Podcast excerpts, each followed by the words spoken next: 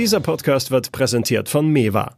Das Textilsharing-Unternehmen stellt seinen Kunden Berufskleidung, Putztücher und weitere Produkte zur Verfügung, ohne sie kaufen zu müssen. Dank persönlicher Ansprechpartner in der Region kann auf Wünsche der Kunden ganz individuell und flexibel reagiert werden. Mehr Infos unter mewa.de. Wir alle haben wahrscheinlich noch die Bilder vor Augen. Eine riesige Explosion, die zerstörte Stadt, verletzte Menschen überall. Am 4. August ist im Hafen von Beirut eine Lagerhalle detoniert. Darin war gefährliches Ammoniumnitrat gelagert. Die Explosion, die hat mehr als 190 Menschen getötet und über 6500 verletzt. Und sie hat den Menschen vor Ort mal wieder die ganze Verantwortungslosigkeit der nationalen Politik vor Augen geführt. Kurzzeitig waren alle Augen auf Beirut gerichtet. Mittlerweile ist es aber wieder ruhig geworden. Der Libanon ist aus den Schlagzeilen verschwunden. Wir wollen genau deswegen heute hinschauen und fragen unseren Korrespondenten vor Ort, was gerade im Libanon passiert. Außerdem besprechen wir mit dem Außenexperten der Grünen, mit Omid Nuripur, wie sich die internationale Politik zum Land positioniert. Sie hören den FAZ-Podcast für Deutschland am 22. Oktober 2020. Mein Name ist Tami Holderried. Hallo. Vor Ort in Beirut war und ist für die FAZ mein Kollege Christoph Erhardt. Hallo Christoph. Hallo. Christoph, wir haben dich vor zweieinhalb Monaten knapp das letzte Mal in diesem Podcast gehört. Damals war die Explosion im Hafen von Beirut nur Stunden her. Du hattest das gerade erst direkt miterlebt. Und damals hast du uns auch erzählt, dass eure Wohnung komplett zerstört wurde. Wie geht's dir und deiner Familie denn heute? Wir haben uns wieder einigermaßen sortiert und ähm, sind so zurück im, im Alltag. Ähm, aber natürlich äh, spürt man die Auswirkungen noch. Also jedes Mal, wenn man dann äh, am Hafen vorbeifährt, sieht man diese, diese Gerippe von, von Hochhäusern, fensterlose Hochhäuser. Also die, die Zerstörung ist schon noch gegenwärtig und ähm, die Explosion selbst ist auch äh, immer noch täglicher Gegenstand von Gesprächen. Also wen auch immer man trifft, Neues trifft, die erste Frage ist, und wo warst du? Ähm, das wird dauern, bis sich das ähm, verwächst. Und heute wissen wir auch, da sind am 4. August 2750 Tonnen Ammoniumnitrat explodiert. Das war jahrelang mitten in der Hauptstadt quasi im Hafen gelagert worden. Hunderte Menschen sind gestorben, Tausende wurden verletzt, unzählige haben ihr Zuhause verloren. Du hast es gerade beschrieben, wie die Stadt im Moment aussieht, immer noch. Lass uns drüber sprechen, was seitdem und quasi im Nachgang dieser Explosion passiert ist. Es laufen Untersuchungen. Von den Untersuchungen äh, hört man jetzt in der Öffentlichkeit nicht viel. Die Libanesen scheinen ein Interesse daran zu haben, das eben einigermaßen undurchsichtig zu halten. Ähm, was man hören kann, auch aus, aus, aus Nachrichtendiensten, aus Sicherheitsdiensten, ist, dass man davon ausgeht, dass es sich um ein Unglück gehandelt hat, aber eben um ein Unglück, das nur äh, passieren konnte, weil eben es möglich war, diese Unmengen an Ammoniumnitrat über Jahre in dieser nicht gesicherten Lagerhalle zu lassen das Misstrauen in der Bevölkerung, dass das jetzt wirklich aufgearbeitet wird, dass das Konsequenzen hat, äh, hält sich in engen Grenzen. Und äh, wie gesagt, die libanesischen Behörden äh, tun ihren Teil dazu, dieses Misstrauen weiter zu schüren durch eben die Unsichtigkeit, Undurchsichtigkeit. Ähm, also hier ist dann eher die Vermutung, dass man irgendwelche Leute dann als Bauernopfer präsentiert und, und verurteilt. Aber dass wirklich diejenigen äh, zur Rechenschaft gezogen werden, die, die für dieses Unglück in letzter Konsequenz verantwortlich sind. Und das sind eben auch die, die politischen Führer des Landes, äh, führende Köpfe in den, in den Sicherheitsbehörden. Davon äh, geht hier niemand aus. Du sagst, die Bevölkerung hat das Vertrauen auch in die Funktionäre und die Politiker verloren. Wie ist denn die Situation im Land aktuell? Nimm uns mal mit. Wie können wir uns das Leben in Beirut im Libanon gerade vorstellen? Die Lage ist bedrückend. Ähm, die, die wirtschaftliche Krise, die, ja, die es ja schon lange vor dieser Explosion gab, die schlägt im Alltag immer stärker durch. Äh, wir erleben immer noch den, den, den Verfall des, des, des Wertes der Landeswährung. Ähm, wir haben an einzelnen Tankstellen jetzt mal Schlangen, weil das Benzin nur noch in geringen äh, Dosen ausgegeben wird. Es steht an. Ähm, dass die Subventionen für eben Treibstoff, Medikamente und äh, auch Getreide gestrichen werden, weil eben die Reserven der Zentralbank äh, nach und nach zur Neige gehen und die Schätzungen sind jetzt so bei zwei, drei Monaten, dann, dann ist einfach wirklich kein Geld mehr da. Das heißt dann aber eben für die Bevölkerung, die ohnehin schon unter einem enormen täglichen Überlebensdruck steht, weitere Härten. Die Leute wissen nicht so wirklich, wie sie das dann äh, alles bezahlen sollen am Ende. Und ähm, der wirtschaftliche Leidensdruck nimmt hier täglich zu. Nach der Explosion im Hafen wurde ja damals sehr schnell international Hilfe zugesichert. Der französische Präsident Emmanuel Macron hat damals unter anderem die Freigabe von Geldern aus dem Internationalen Währungsfonds, dem IWF, und aus einer Geberkonferenz zum Wiederaufbau des Libanons versprochen. Was ist denn daraus geworden? Also es wird Hilfe geben, die eben dafür da ist, die Schäden dieser Explosion zu bewältigen oder die Folgen dieser Explosion zu bewältigen. Ähm, der, der IWF-Kredit oder ein Rettungsprogramm des Internationalen Währungsfonds hängt eben an politischen Reformen und hängt eben auch an klaren Signalen hier der, der, der politischen Führung, ähm, sich darauf einzulassen, dieses korrupte System wirklich von Grund auf zu reformieren die Macron-Initiative ist im Grunde genommen versandet. Man hatte äh, Mustafa Adib nominiert als, als, als Ministerpräsidenten, er ist es dann nicht geworden, wohl äh, wegen Widerstands der Hisbollah und anderer Alliierter. Man ist also mit dieser Regierungsbildung, die man ja schnell zugesagt hatte, eigentlich kaum weitergekommen. Hier heißt es jetzt schon von Diplomaten, ja, man mache weiter Druck, aber die, das französische Interesse habe jetzt auch stark nachgelassen. Das ähm, heißt, das Land ist im Moment ohne Regierung?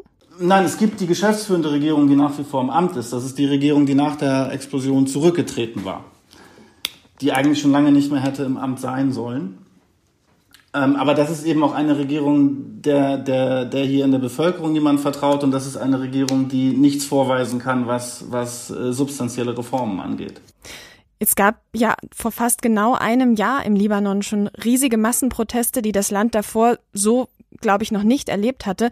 Mehr als zweieinhalb Millionen Menschen, also knapp die Hälfte der Bevölkerung, waren damals zwischenzeitlich auf der Straße. Die Demonstrierenden haben gefordert, damals schon und heute immer noch, den Rückzug der politischen Klasse und eben Reformen, wie du es gerade gesagt hast. Es hört sich aber jetzt für mich an, was du gerade geschildert hast, dass sich seitdem quasi nichts getan hat, oder? Nein, genau, es hat sich, es hat sich im Grunde nichts getan. Ich glaube, wenn, wenn man jetzt äh, die, die, die hübscheste Pointe ist jetzt, dass gerade heute Saad al-Hariri ähm, wieder zum äh, zumindest Kandidaten für das Ministerpräsidentenamt nominiert wurde. Also derjenige, der im Zuge dieser Massenproteste zurückgetreten war und jetzt also gut ein Jahr später kommt diese Figur wieder zurück und soll also eine eine Regierung bilden, die eben dann das Vertrauen der Bevölkerung und der internationalen Geber ähm, gewinnen kann. Und ähm, die Hoffnung, selbst wenn er es schaffen sollte, weil es gibt massiven inneren Widerstand auch gegen seine Person, also es ist lange nicht ausgemacht, dass er am Ende ein Kabinett aufstellt, das dann eben bewilligt wird von den politischen Parteien hier und den politischen Führern. Und was ist mit dieser Protestbewegung von damals? Ist die noch aktiv? Erlebt man die noch im Land? Die Protestbewegung ist gerade dabei, sich neu zu organisieren. Es werden neue Gruppen gegründet. Man will eben versuchen, aus dieser führerlosen Bewegung eine schlagkräftigere politische Kraft zu machen, die eben ein Gegengewicht sein kann zur politischen Klasse. Aber da ist man natürlich noch ganz am Anfang dieses Weges. Und es gibt eben auch immer noch diese Logik in dieser politischen Klasse, in der ja noch viele alte Milizführer sind, dass man, wenn man nicht mehr weiter weiß, eben ein Chaos erzeugt, äh, um dann am Ende wieder der Einzige zu sein, der einen Weg aus diesem Chaos weisen kann. Wie reagiert denn die Bevölkerung auf diese ganze Situation, auf das alles jetzt? Viele, die es können, gehen. Also das ist was, was man im Alltag auch spürt, äh, sei es, dass äh, es immer mehr Abschiedsfeiern gibt, sei es, dass immer mehr möblierte Wohnungen angeboten werden, ähm, auch eben einfach aus Erzählungen von Verwandten, die jetzt gehen. Viele kümmern sich jetzt eben um, um entsprechende Visa das sind so die, die Gebildeten, die jetzt gehen. Das ist, das, ist, das ist schlecht fürs Land, weil im Grunde genommen jetzt die Leute gehen, die, die man eigentlich bräuchte, um das Land wieder äh, aufzubauen, um das Land wieder auf Kurs zu bringen. Die Armen steigen zum Teil äh, schon äh, in Boote und äh, fahren eben nach Zypern. Also die, die, die Zahl der, der, der Überfahrten hat zugenommen, wobei wir da jetzt noch nicht von einer äh, Massenflucht oder sowas reden können. Und dann gibt's eben die, die äh, keine Möglichkeit haben, rauszukommen. Und die sind eben hoffnungslos und äh, viele fahren hier auf Sicht, wie im Grunde wir auch, äh, weil man einfach nicht weiß, was der nächste Monat bringt. Nur wir haben eben das Privileg, im Zweifel äh, gehen zu können. Dann lass uns noch auf die Außenpolitik schauen. Zuletzt sah es so aus, als ob es zumindest zaghafte Annäherungsversuche zwischen dem Libanon und Israel gibt. Eigentlich befinden sich die beiden Parteien ja im Krieg. Was steckt denn dahinter? Also dahinter steckt zunächst einmal großer Druck aus den Vereinigten Staaten, die ähm, es scheinbar eilig hatten, äh, jetzt noch schnell ähm, diese Verhandlungen, äh, da geht es um, um Gebietsansprüche im Mittelmeer voranzubringen. Ähm, Im Kern äh, kann man sagen, geht es da um Geld, weil in dieser Region liegen eben Gasfelder, die man ausbeuten kann, wenn man sich eben darauf einigt, wo da die Grenze verläuft. Ähm, die sind aber äh, heikel, weil eben beide Länder sich im Krieg ähm, befinden. Und das, was man so von dem ersten Treffen gehört hat. Das war jetzt so eher ein zeremonielles Treffen. Da haben sich die Libanesen schon sehr, sehr Mühe gegeben, nicht den Eindruck zu erwecken, dass das der Anfang einer Annäherung sein könnte. Also es wurde gewitzelt von Leuten ähm, aus dem Dunstkreis der libanesischen Delegation. Die haben sich sehr, sehr, sehr viel äh, Energie darauf verschwendet, äh, ihre Gesprächspartner nicht anzuschauen, mit denen sie ja nicht mal direkt reden durften. Also will sagen, wie, es wird jetzt verhandelt, es gibt ein Interesse daran, gerade von libanesischer Seite, weil der Staat pleite ist, dieses Gas irgendwann auszubeuten oder zumindest ähm, das als Hoffnungsschimmer für die Zukunft zu verkaufen, weil selbst wenn man sich einigen würde, ist man noch relativ weit davon weg. Aber von einer Annäherung sind wir da noch sehr, sehr weit entfernt. Und das hängt eben vor allem daran, dass hier die Hisbollah die stärkste Kraft ist im Land. Und da ist der Hass auf Israel eben ein zentraler Bestandteil der Ideologie. Und ähm, sie wird es nicht zulassen, dass es da eine, eine politische äh, Annäherung geben wird. Immer wieder äh, besprochen wird ja auch die Rolle des Irans im Libanon. Du hast gerade schon die Hisbollah angesprochen. Welche Rolle spielt denn der Iran im Libanon tatsächlich? Also Iran nimmt hier natürlich Einfluss über die Hisbollah, wobei ich glaube, dass man jetzt gerade in innenpolitischen Fragen ähm, sich das nicht so vorstellen sollte, als würden da jetzt äh, Direktiven aus Teheran an Hassan Nasrallah, den Hisbollah-Anführer, ergehen, wie er sich in dieser oder jener Situation zu verhalten hat. Also es gibt da sicherlich ähm, Absprachen und ähm, Kontakte und sicherlich äh, wird die Hisbollah ähm, kalkulieren müssen, was Teheran will. Aber ich glaube, in so innenpolitischen Fragen ähm, gibt es schon auch ein Maß an, an ähm, Handlungsspielraum für die Organisation. Die allgemeine Stimmungslage jetzt in der Region ähm, spielt natürlich immer auch in die libanesische Politik. Also die amerikanischen Sanktionen zum Beispiel, die gegen Iran gerichtet sind, ähm, wirken natürlich auch auf dieses Land und die Wirtschaft dieses Landes. Ähm, nur im Libanon ist es immer so, dass, dass, also jetzt schauen zum Beispiel alle auf die amerikanischen Wahlen und sagen, wir müssen jetzt erstmal abwarten, wie in Amerika gewählt wird.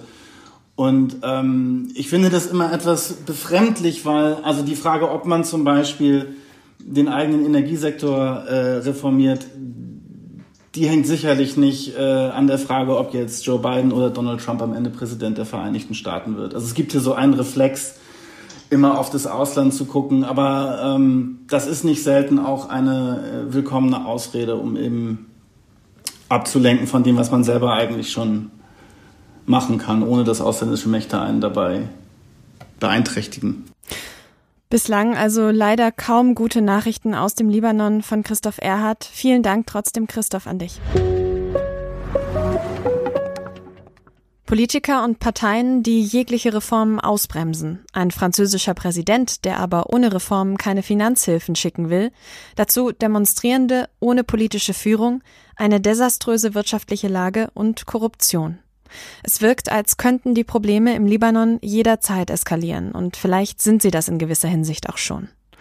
Welche internationalen politischen Maßnahmen jetzt helfen könnten, das frage ich den Außenpolitikexperten der Grünen, Omid Nuripur. Hallo, Herr Nuripur. Ich grüße Sie. Herr Nuripur, der deutsche Außenminister Heiko Maas, der hatte dem Libanon vor seinem Besuch in Beirut im August 20 Millionen Euro Soforthilfe versprochen. Allerdings, wie der französische Präsident Macron auch, unter der Bedingung, dass die Regierung für Reformen und gegen Korruption tätig wird. War das Ihrer Ansicht nach richtig? Es war richtig, dass man Soforthilfe angeboten hat. Wir haben bis heute Leute, die äh, kein, äh, keine Bleibe gefunden haben nach dem Blast ähm, äh, und deshalb war es richtig, Soforthilfe zu versprechen. Es war auch richtig, Bedingungen dran zu knüpfen. Diese Explosion an und für sich ist der dramatischste Beweis für Korruption und Missmanagement im Land. Daran zu gehen ist wichtig. Ich hätte mir aber gewünscht, ähm, dass das Geld fließt und äh, dass das Geld dann auch als Zeichen, äh, dass man es ernst meint und natürlich auch damit vorangeht, äh, auch an die zahlreiche äh, NGOs geht, an eine Zivilgesellschaft, die regional ihresgleichen sucht. Und äh, äh, das ist zu wenig passiert. Was ist denn mittlerweile aus diesem Ultimatum geworden? Naja, äh, man sitzt jetzt da wieder als Kaninchen vor der Schlange bei der Regierungsbildung. Äh, die Libanesen äh, verstecken sich ein wenig dahinter, dass sie keine Regierung haben. Was sollen sie denn machen? Die werden ja damit beschäftigt. Also das ist diese Ausrede, wenn ich jetzt umdiplomatisch sagen darf, schwer ausgeleiert. Das ist ein, äh, ein, ein sehr, sehr, sehr altes äh, Spiel, was wir da hören genauso wie die politischen Eliten in Libanon seit Jahren ja äh, sehr geradeaus und offen sagen, unsere schlimmste Geißel ist Korruption. Und wenn man sich anhört, wer das alles sagt, dann weiß man nicht, oder, ob man weinen oder lachen soll. Hm. Also ähm, es ist dringend notwendig, diese Bedingungen aufrechtzuerhalten. Genauso wie es dringend notwendig ist, jetzt den Leuten, die massiv äh, beschädigt worden sind und nicht auf die Beine kommen, zu helfen. Wir haben es ja schon gehört und Sie haben es gerade selber nochmal gesagt, der Libanon leidet ja nicht erst seit der schrecklichen Explosion äh, im Sommer. Das Land ist hoch verschuldet, die Energie, die Wasserversorgung ist schlecht, die Müllentsorgung funktioniert nicht. Dazu kommt jetzt die steigende Inflation. Hat Europa, hat Deutschland da auch zu lange zugesehen? Äh, wir haben es zu tun mit einem Land, das nicht nur unter all den äh, Fehlern, über die wir gerade gesprochen haben, leidet, sondern auch unter der mit Abstand höchsten Rate von Leuten, die sie innerhalb kürzester Zeit aufnehmen mussten, die man sich auf dem Planeten auch nur, äh, auch nur vorstellen kann. Äh, mehr als jeder vierte Mensch in diesem Land ist mittlerweile aus Syrien. Äh, wenn man diejenigen, die aus Palästina äh, irgendwann mal dahin gekommen sind, mit dazu zählt, dann ist es umso mehr. Ja, das Land ist seit Jahren massiv unter Druck, unter Druck und äh, die Infrastruktur, gerade in den, in den ländlichen Gebieten, ist am Zusammenbrechen. Es fehlt an so ziemlich allem mittlerweile. Und jetzt erleben wir eine Phase, die es historisch in Libanon noch nie gegeben hat. Wir erleben Hunger. Es gibt Leute, die gerade verhungern. Das ist eine Einmaligkeit. Wenn man jetzt auch noch die Pandemie obendrauf zählt, dann kann man sich vorstellen, wie es dort jetzt gerade äh, äh, aussieht. Das war ein Riesenfehler in den letzten Jahren. Äh, die klaren Strukturen, die diese Korruption ja ähm, eigentlich äh, möglich machen, die ganze Zeit hinzunehmen mit dem Hinweis darauf, naja, vielleicht haben wir keine gescheite Regierung, vielleicht kriegen wir das jetzt nicht hin, ja, die Hisbollah ist ein großes Problem, aber wir wollen ja, dass das Land stabil ist. Es war eine Scheinstabilität, die in dieser Explosion einfach komplett zusammengebrochen. Und was kann man jetzt dann also konkret tun, um den Libanon zu unterstützen? Das Problem jetzt in der politischen Landschaft, es gibt zahlreiche äh, zivilgesellschaftliche Akteure. Wie gesagt, das ist das Land mit den mit, äh, mit Abstand spannendsten Zivilgesellschaft, freiesten Zivilgesellschaft in der gesamten arabischen Welt. Ähm, diese Leute sind sehr, sehr äh, verzweifelt und dementsprechend auch sehr, sehr aktiv. Hm. Äh, das Problem ist, dass äh, dort es halt einfach ein Know-how-Transfer fehlt, wie man denn eigentlich Politik machen soll. Und die, und darauf ruht sich ja das alte Establishment genau aus, weil sie ganz genau wissen, mit welchen Methoden sie einfach ihre Macht absichern können. Das funktioniert natürlich wiederum basierend auf, auf Geldzuflüsse aus, äh, aus dem Westen.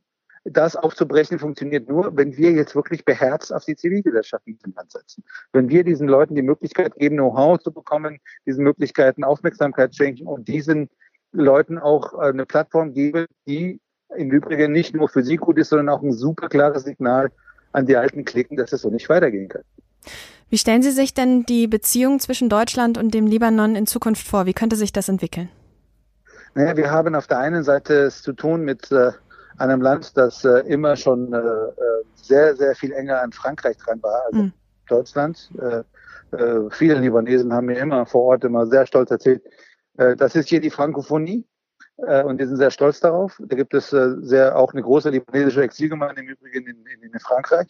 Das heißt, die, die, die deutsche Politik, die komplett gegen die französische läuft, wird nicht fruchten. Aber eine, die sich komplett hinter die französische Linie steht, stellt und dementsprechend nicht mehr erkennbar ist, hilft da, glaube ich, auch nicht. Es gibt natürlich auch Bereiche, wo die Franzosen ähm, die, die große Glaubwürdigkeit an bestimmten Stellen nicht haben. Äh, dazu kommt noch, dass wir jetzt erleben, dass gerade im Norden des Landes, gerade bei den Sunniten, die Türkei massiv an Einfluss gewinnt. Das ist bedrohlich und wenn man sich anschaut, wie, welche Rivalität zurzeit die Türkei und Frankreich in zahlreichen Orten miteinander erfahren, dann ist es, glaube ich, sinnvoll, wenn Deutschland dort eine eigenständige Rolle sucht, in Einklang und in Koordination mit den Franzosen, nicht in deren Gegensatz, aber sehr klar und deutlich sagen, äh, wir sind diejenigen, die hier mit der Zivilgesellschaft arbeiten. Deutschlands Rolle kann eigentlich nur diese sein. Die staatlichen Fragen sind wichtig. Ja, es gibt äh, ein Außenministerium in, in Beirut. Unser Außenminister muss natürlich auch mit dem Außenminister dort sprechen. Das ist sein Job. Das ist auch richtig so.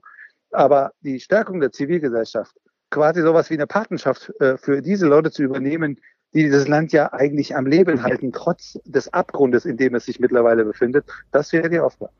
Sagt Omid Nuripur von den Grünen. Vielen Dank, Herr Nuripur, fürs Gespräch.